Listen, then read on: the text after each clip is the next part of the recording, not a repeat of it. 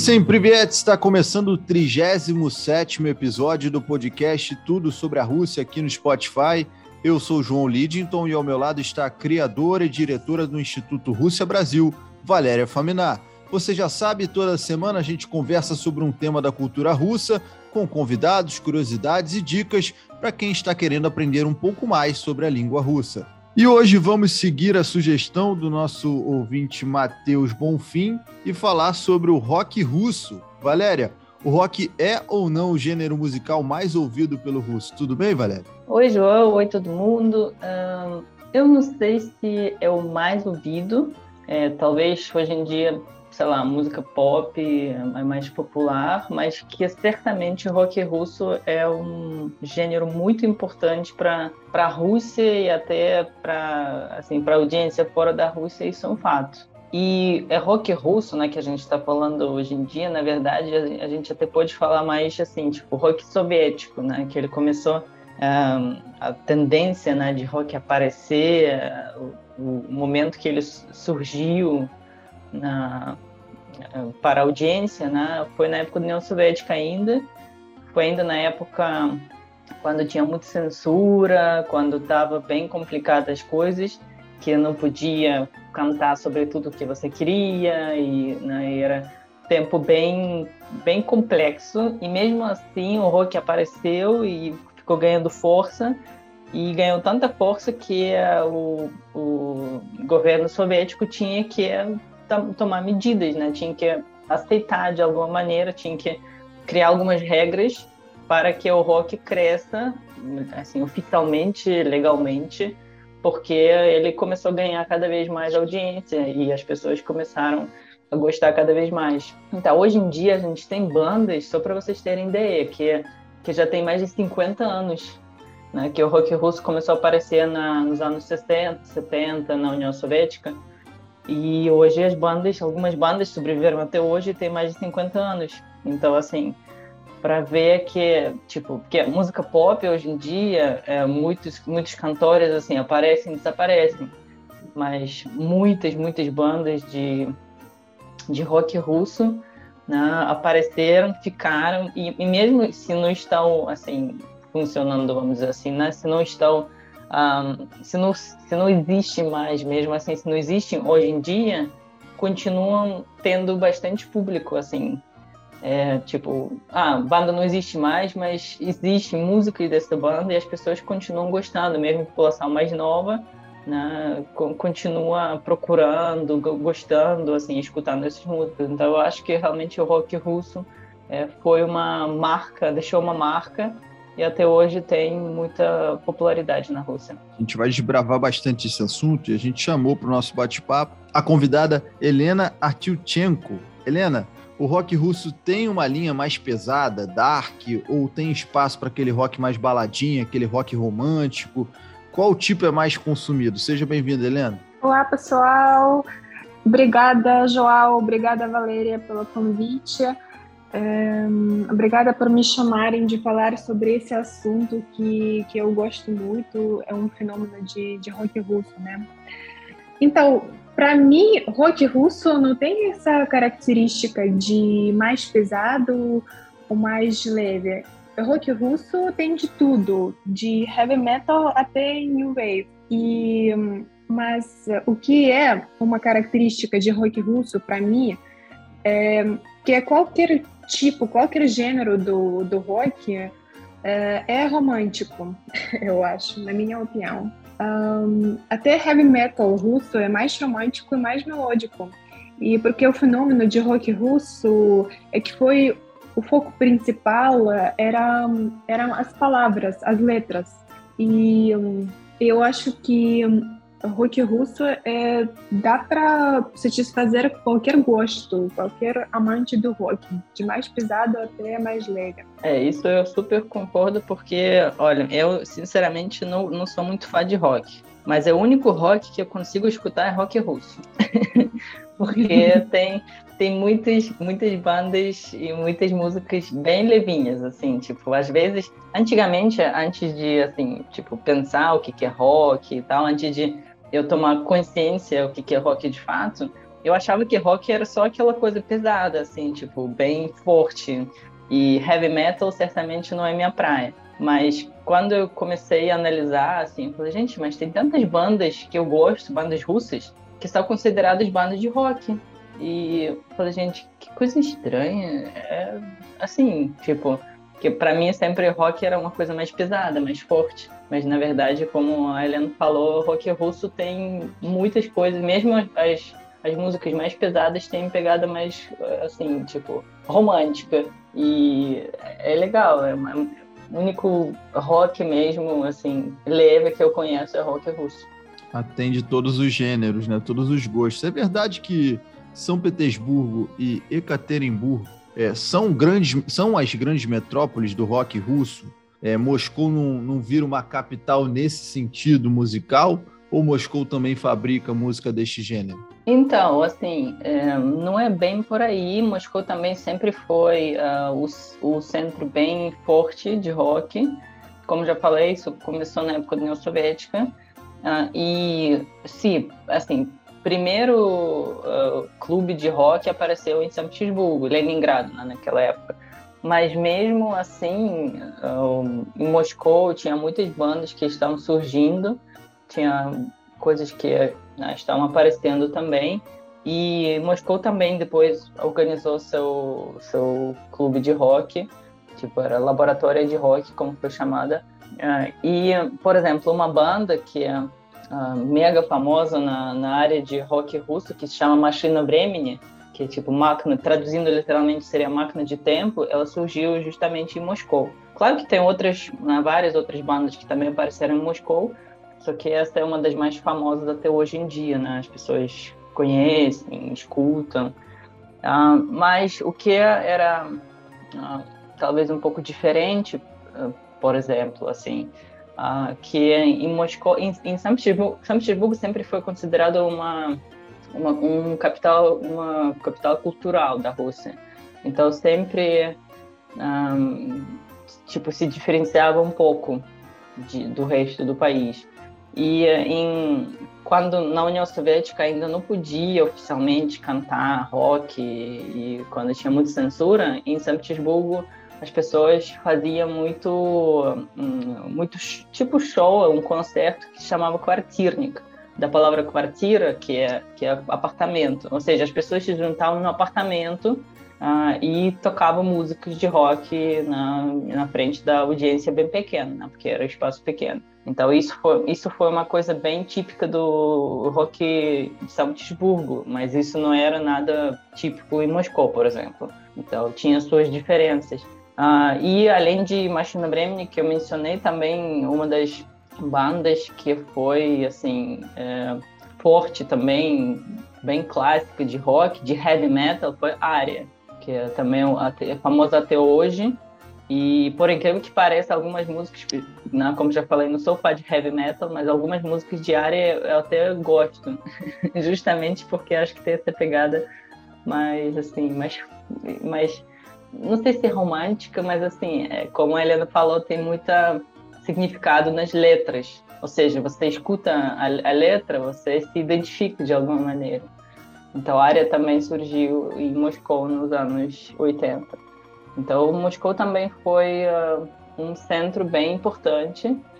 Uh, no, e como você falou também, era Moscou, São Petersburgo e Ekaterimburgo, que naquela época se chamava Sverdlovsk, ah, depois, né, Sverdlovsk foi nome dado por causa né, da, da, época União Soviética, causa de uma pessoa uh, da, daquela época, mas depois né, foi chamado, o nome trocou para Ekaterinburgo. Então, essas, essas eram três capitais, três cidades grandes onde o rock era mais forte. Claro que também existiam outras, tinha, tinha várias um, ah, bandas aparecendo na, na região de Sibéria também, depois ficaram aparecendo mais coisas, mas essas três cidades foram as mais uh, importantes para para o desenvolvimento do rock russo. Vocês falaram agora há pouco, né, sobre o fenômeno que foi o Leningrad Rock Club. E é justamente sobre isso que eu queria perguntar para vocês, sobre a propagação, a importância, né, do Leningrad Rock Club para justamente ter uma propaganda no gênero musical na antiga União Soviética e queria que vocês explicassem um pouquinho o que foi essa organização, esse fenômeno. É, eu é, pesquisei bastante sobre isso, porque realmente, assim, é, o, como já falei, é, isso tudo começou na época da União Soviética, e aí eu pensei, por que que, de fato, né, por que que foi Leningrado, né, por que que, né, qual foi o objetivo principal dessa, desse clube de rock? E aí tudo é bem, bem assim, bem lógico, bem explicado, porque, um, como já falei, né, quando o rock surgiu na época da União Soviética, tinha muita censura. Então, quando as bandas começaram a surgir, em, geral as bandas surgiam na base das escolas e na base das universidades. Tipo, uh, os estudantes estavam gostando de tocar, cantar e começavam banda. Só que é, terminando a, a, escola e faculdade, você tinha que tomar uma decisão. Ou você continuava uh, tocando música, né? E aí você tinha que uh, organizar uma banda oficial, só que não podia organizar banda de rock. Você tinha que organizar um, sei lá, banda assim, comum, tipo, banda que toca músicas que são uh, politicamente corretas, vamos dizer assim. Ou você tinha que continuar com sua profissão, que você se formou. E quando o rock surgiu, nos, épocas, nos anos 60 e 70, por algum tempo, uh, as pessoas tocavam assim ilegalmente e você não podia tocar você você podia se apresentar na, no palco da escola ou faculdade, mas saindo dessas instituições, né, você não, não tinha onde se apresentar. Então as pessoas ensaiavam uh, escondido, as pessoas se apresentavam, né, como já falei, sei lá, no apartamento de alguém. E foi uma coisa bem complicada pro, pro rock, porque não era oficialmente uh, aceitado. E um, quando isso começou a crescer e tal, como já falei, uh, o governo soviético tinha que criar algumas regras, porque o rock estava se espalhando. Por mais que ele não seja, uh, por mais que não era oficial, por mais que as pessoas não conseguiam gravar uh, oficialmente e tal, mas uh, tinha muita Uh, assim, tinha muito mercado, vamos dizer, ilegal. As pessoas gravavam de qualquer jeito, espalhavam. Então, o governo soviético meio que para organizar, assim, meio que organizar todo esse movimento, aí uh, abriram o primeiro rock, o primeiro clube de rock na União Soviética, que era rock, clube de rock de Leningrado, né? Leningradsky Rock Club, em russo. E finalmente, né, isso foi em 1981.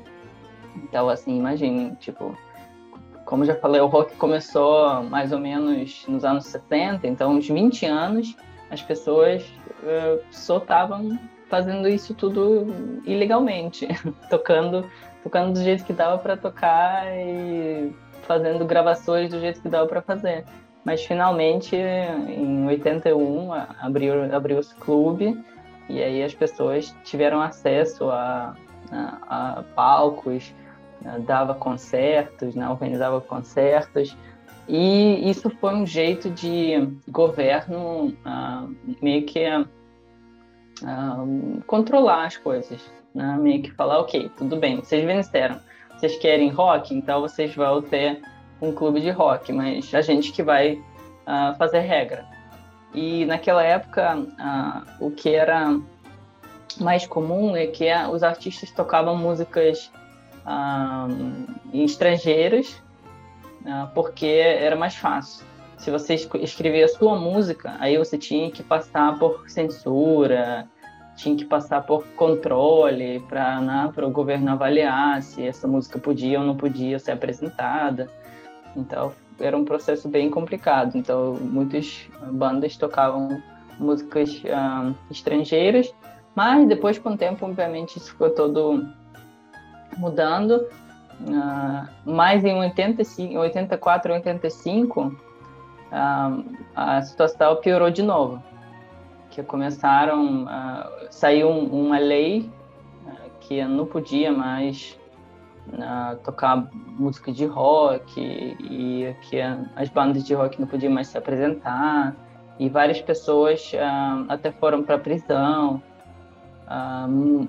Mas isso não durou muito tempo, graças a Deus. Em 85, abriram uh, uma laboratória de rock em Moscou. Então, né, como já falei, surgiu o primeiro clube, começou em, em Leningrado, né, em São Petersburgo, mas depois abriu, né, logo depois de logo depois de, de, um período difícil de novo rock, aí voltaram atrás e falaram tudo bem, vamos agora abrir um, uma laboratório de rock em Moscou. E aí que começou já a melhorar a situação, aí já começou o governo já começou a olhar com os olhos mais fechados, vamos dizer assim, né? controlar um pouco menos. A gente até tem uh, um, um termo para isso que é tipo ottipel, em russo, que é ottipel é um, é um período do, da primavera quando começa a esquentar, ou seja, quando começa as coisas, as flores começam a aparecer, a grama começa a aparecer, então ottipel para gente é um momento tipo quando as coisas voltam para a vida, né? voltam a normal. E aí começou essa, depois de 85 começou ottipel na nessa área de rock soviético russo. E aí começaram de fato a aparecer muitas e muitas bandas, né? já ficou bem mais fácil de se apresentar. Então, assim, é, a gente consegue ver né, que a rock russo foi tão forte né, que não, não conseguiu, né, nem governo soviético conseguiu né, fazer ele desaparecer.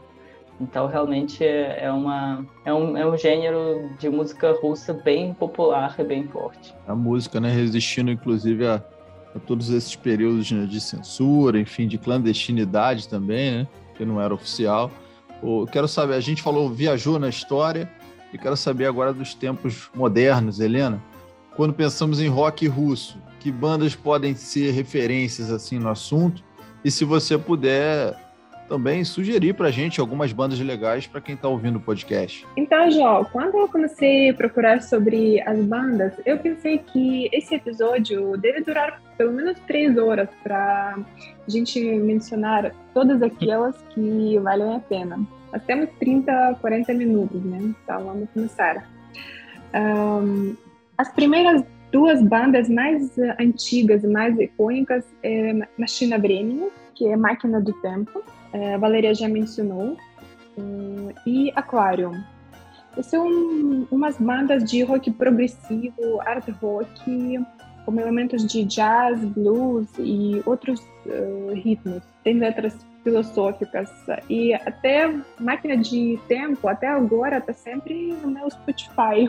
É, outra banda mais também mais famosa, mais clássica do rock russo é Kino, com certeza é formada por Vitor Tsoi, que virou ícone do rock russo. Ele era ator de todas as uh, letras uh, e músicas da banda, mas uh, por suas letras e acordes simples, isso, as músicas começaram a ser tocadas por todo mundo e pessoas cantaram, pessoas ainda hoje cantam as músicas do Kino é, nas ruas, universidades, sempre quando na Rússia tem alguém tocando violão, aí com certeza ele vai tocar alguma coisa de, de quinó.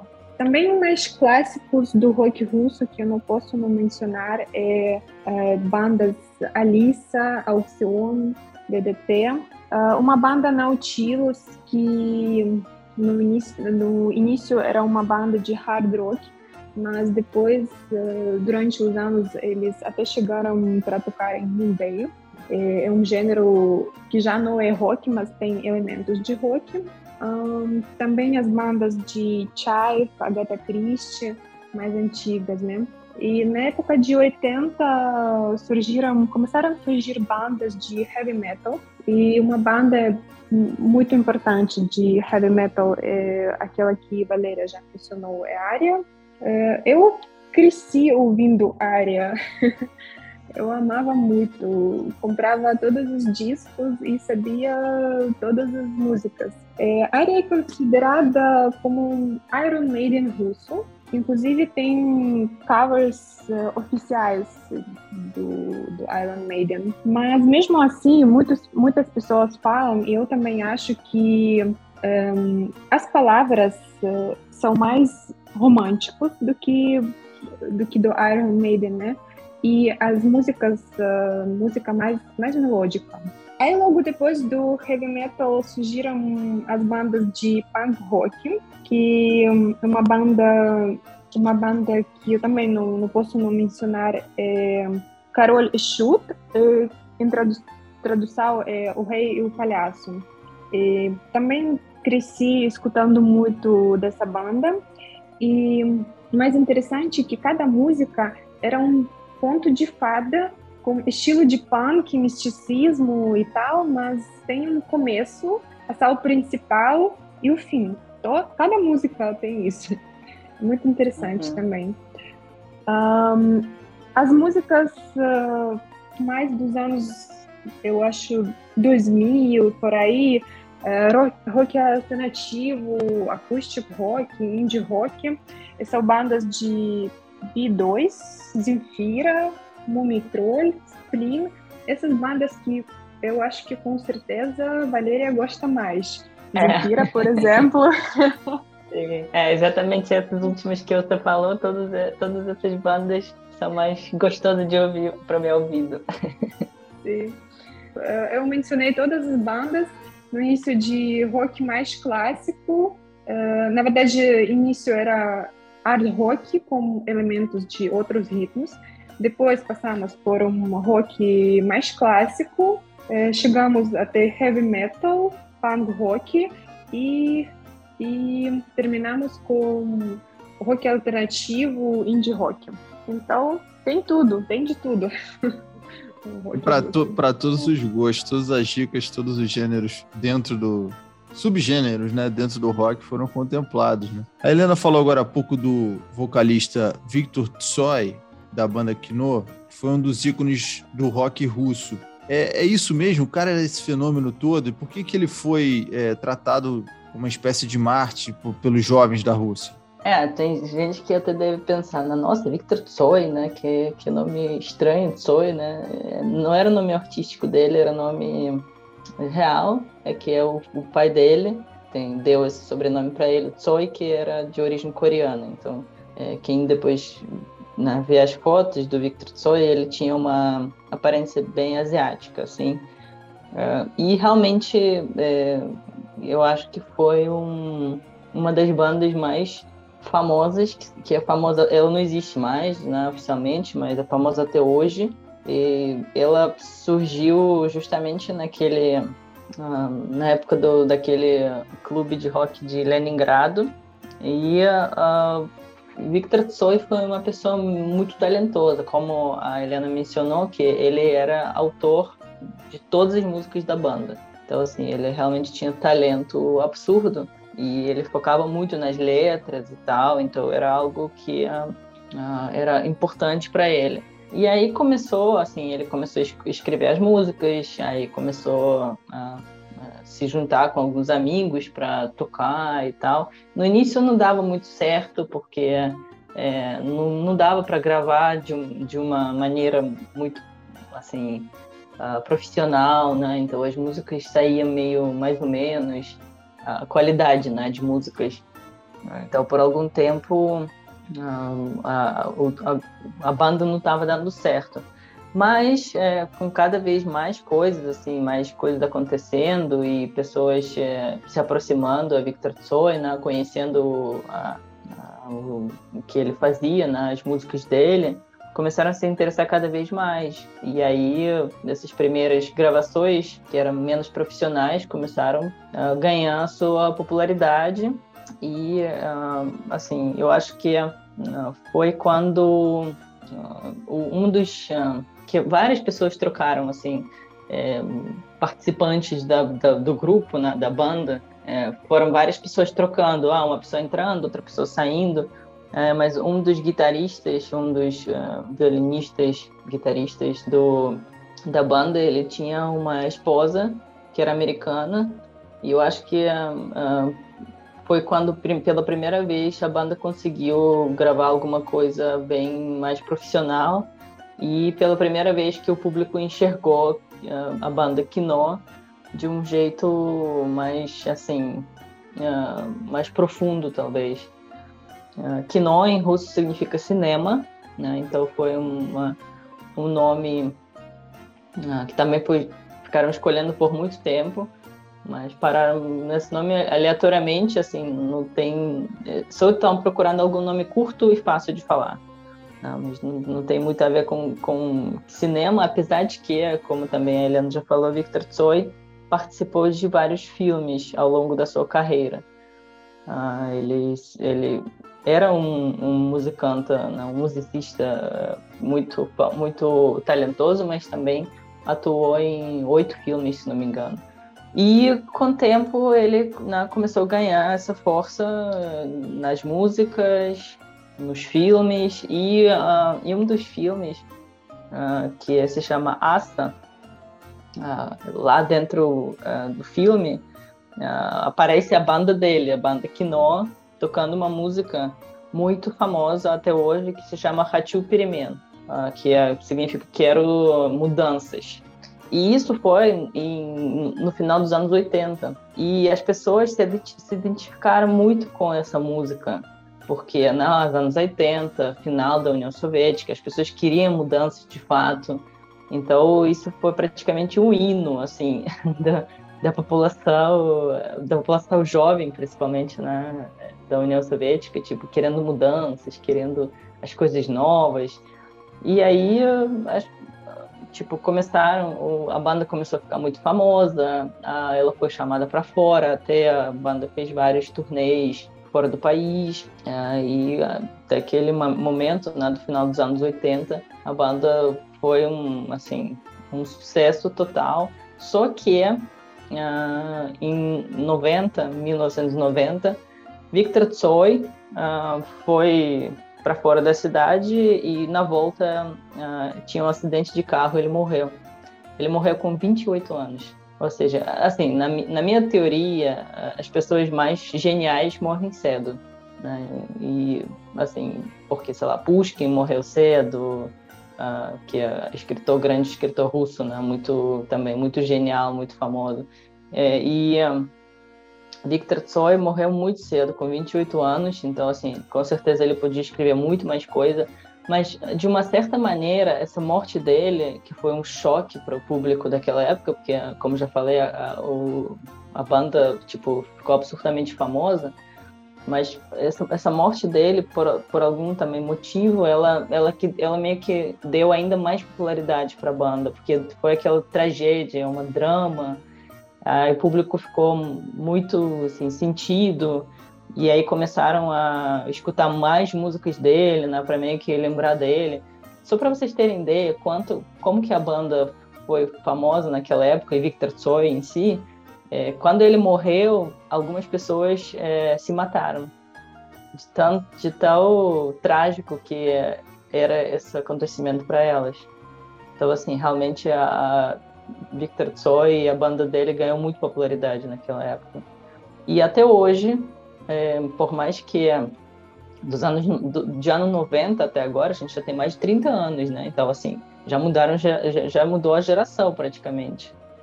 Uh, já passou uma geração, já tem uma geração nova, mas até agora as pessoas escutam uh, essa, essas músicas, músicas do, do Victor Tsoi, músicas da banda Kino. E em Moscou tem uma, um muro, uma parede do Victor Tsoi, onde até hoje uh, as pessoas que gostam da, da música, das músicas dele vão lá e escrevem uma coisa uh, sobre, uh, tipo, um, umas frases das músicas. E uma frase ah, que é muito comum até hoje né, entre, os, entre os fãs, que é Tsoi Jiv, que é Tsoi está vivo. É, em vários lugares essa, essa frase é citada, assim, que as pessoas até hoje lembram dele, até hoje gostam das músicas dele. E é, é algo realmente muito, muito tocante, assim, muito trágico. Foi a morte dele. E realmente, até hoje, a, a banda Kino é considerada uma das mais fortes e famosas uh, do rock russo. Realmente é um ícone, né? Não tem como uhum. divergir dessa uhum. opinião. E são relatos aí bem fortes, eu não desconhecia e o pessoal que está ouvindo o podcast pode mensurar o quanto ele ele tem esse papel de importância para a sociedade russa que admira o rock. Inclusive, Valéria, você sabe que hoje a banda Kino parece que está voltando. É, ah, eles é, é. lançaram, eles uhum. lançaram uns shows é, que eles vão tocar. Uh, no, eles vão fazer um tour pela Rússia em 2022, 2023 uh, nas cidades da Rússia, onde eles vão tocar uh, a música e um, a voz do Tsoi, do Tsoi vai ser gravado. Caramba. então, é, inclusive eu tava esse ano eu estava em Kiev e já já era esse concerto, esse show lá. Voz do Tsoi gravado e integrantes da banda tocando. Mas Uau. acho que eles pararam agora na pandemia e mas vão mas vão retomar é, isso com o tempo. É, é eu vi quando estava vendo na, na, internet, eu vi que ah, em 2020 parece que a banda realmente assim estava intenção de voltar e tal. E aí, mas eu, não, eu realmente não vi a notícia sobre o tour. Pô, muito, muito interessante, assim, muito legal. Não sei se na vai ser a mesma coisa, mas assim, as pessoas gostam, né, da, da das músicas, mesmo, mesmo sem Tsoi, né, mesmo sem ele, é, as músicas são muito queridas ainda. Então, eu acho que vai fazer sucesso. Eu queria falar justamente sobre grandes eventos do rock, né? Aqui no Brasil tem o Rock em Rio, que reúne grandes astros do rock nacional e mundial. Hoje em dia vai até além do rock, né? Vai para o pop e outros gêneros. Na Rússia existe algum festival desse porte é, para divulgar o gênero musical? Sim, na Rússia existe o maior festival de rock que existe, é um festival uh, na Chestre, que significa invasão. Começou em 1999 e reúne público, já reuniu público de 200 mil pessoas. E, com certeza é menor do que Rock in Rio, né? Mas tem suas uh, diferenças. Uh, por exemplo, esse festival ele, ele, reúne só só rock mesmo. Uh, na verdade, é festival de música alternativa, mas neste festival você não vai encontrar música pop e desses gêneros não. É só rock, quase só rock mesmo. É, também também as outras características não tem convidados estrangeiros é só bandas da Rússia mesmo. Um, e durante os dias de festival, você pode a, acampar lá no território do festival. Então, você pode passar nem só shows, mas também passar noites lá fazendo cantando músicas eh, de violão perto de um fogo, por exemplo. Então, muito legal, isso atrai muita gente Inclusive, eu era um meu sonho uma vez, eh, uma vez visitar, mas não sei se dá. É, esse festival é muito famoso mesmo, é muito grande. E eu acho que realmente, assim, como a Helena falou, dá para acampar e tal, acho que é uma pegada muito interessante, que as pessoas vão lá, é um evento que, tipo, não é só evento de rock, é um evento que você conhece as pessoas tem mesmos interesses que você, né? Interesse de rock, as pessoas gostam de, uh, de se reunir, o grupo dos amigos vai junto e tal. Um, tem também um festival que, obviamente, é muito menor, mas eu, eu conheço porque eu moro perto. tem, tem festival que se chama Rock na Volga, que é rock hum. sobre o rio Volga e ele acontece na cidade vizinha da, da, minha cidade natal, acontece em Samara, onde inclusive o Brasil jogou na Copa do Mundo, uh, que também fica na beira do rio Volga. E eu já fui uma vez, é assim, tipo, claro, não chega perto nem de Rock in Rio, nem de Nachester, mas é, tem bastante gente, palco, artistas se apresentando.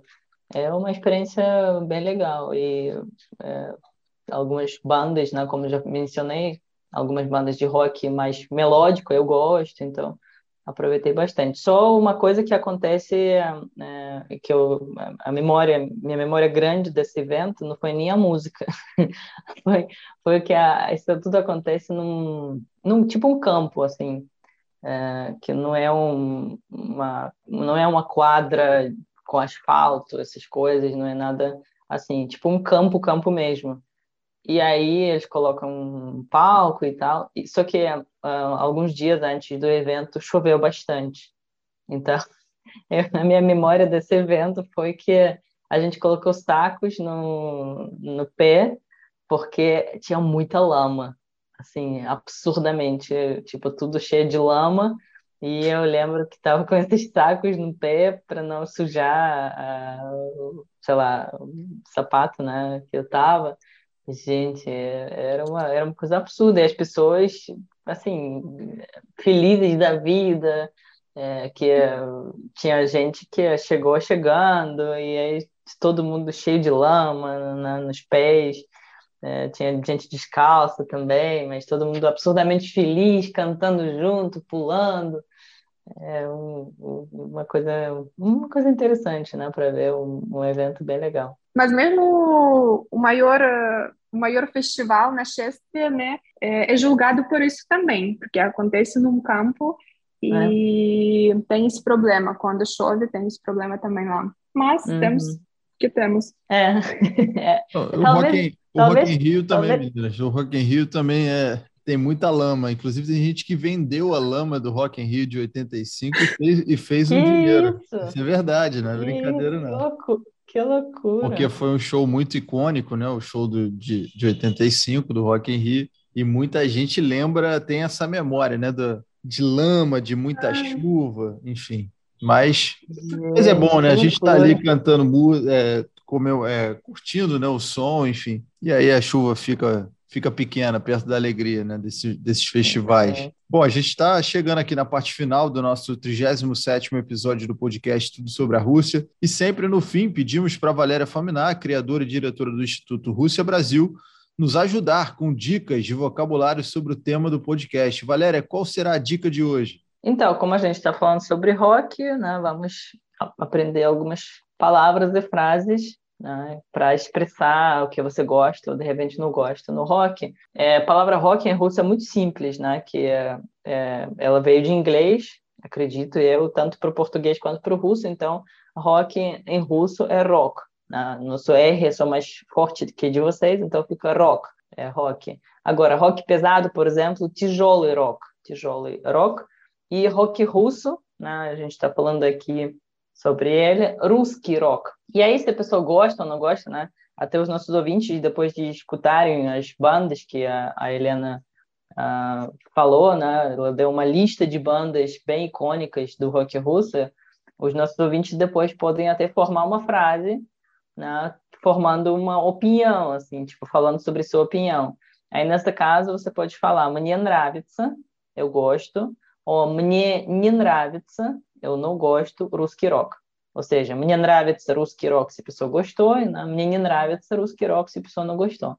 E se por acaso né, você gostou de alguma banda, você pode falar моя любимая рок-группа, grupo é banda, então моя любимая рок-группа, aí você coloca a banda que você gostar, não, não necessariamente na banda russa, né? pode ser qualquer outra banda uh, internacional, mas né, a gente super recomenda conhecer rock russo, né, escutar as músicas uh, que a gente tem para oferecer, porque são, como a gente já mencionou aqui, são muitos tipos diferentes. Eu acho que atende qualquer público. Qualquer pessoa que uh, chegar no rock russo, ela vai achar alguma banda que vai gostar. Então, eu acho que é algo que uh, realmente vale muito a pena dar uma olhada. E, como sempre, todas essas palavras e frases ficam no, no post no nosso Instagram, post sobre esse episódio, Instagram da escola, arroba Instituto Rússia Brasil. É, e só pode dizer que não gosta depois que ouvir. Então a lista está passada, tem é. que consultar para depois dizer se gosta ou não. Quero agradecer muito também a Helena Artiuchenko, por estar aqui conosco. Helena, foi um prazer poder bater um papo com você aqui nesse podcast. Prazer, João. Obrigada. É, Helena, eu chamei a Helena justamente porque ela realmente ela gosta do rock russo. É, eu, sou, eu, sou uma, eu sou uma Dora, eu sou uma Dora, ela é profissional no rock russo. ah, é, não! A, a, lista foi, foi recheada, tem, tem várias opções para agradar todos os públicos, não, não tenho dúvida. Obrigado, Helena. Spasibo, agradeço a todos que curtiram o nosso podcast Tudo sobre a Rússia do Instituto Rússia Brasil. Agradecer mais uma vez a Valéria Faminar. Valéria, e quem quiser enviar sugestões de temas para os próximos podcasts, como é que faz? Como sempre, né, como, como o Matheus fez, que a gente mencionou, né, que foi sugestão dele, um dos nossos ouvintes, sempre vocês podem mandar para a gente sugestões no nosso Instagram, arroba Instituto Rússia Brasil, e a gente vai tentar atender da melhor maneira possível. Então é isso, até a próxima. Pacá, pacá. Pacá, pacá. Pacá, pacá.